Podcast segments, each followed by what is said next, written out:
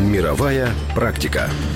У Польщі, згідно з законом, 33% від квартального обсягу програм на телебаченні мають становити програми польською. До цього обсягу не входять новини, реклама, телепродажі та спортивні події. У Латвії телеканали, що мають статус національних, тобто ті, які входять у безкоштовний пакет телебачення, 65% ефірного часу повинні вести мовлення державною, 40% часу від загальноєвропейської частки повинні займати програми і фільми, створені латишською мовою. При цьому ці 40% повинні обов'язково припадати на прайм-тайм, тобто з 19 до 23 за місцевим часом. У Франції визначено, що 60% усіх програм повинні мати європейське походження, 40% від цього обсягу мають мати французьке походження.